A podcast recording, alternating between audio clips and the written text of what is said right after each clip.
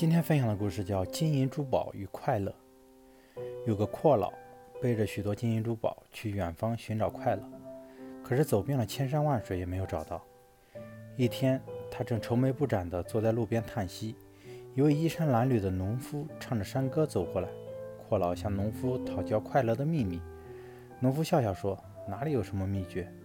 快乐其实再简单不过了，只要你把背负的东西放下就可以。”阔老忽然顿悟，自己背了那么多那么沉重的金银珠宝，腰都快被压弯了，而且住店里怕偷，行路怕抢，成天忧心忡忡，惊魂不定，怎么能快乐得起来呢？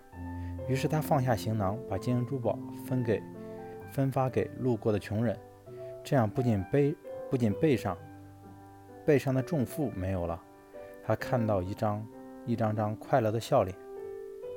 他终于成了一个快乐的人。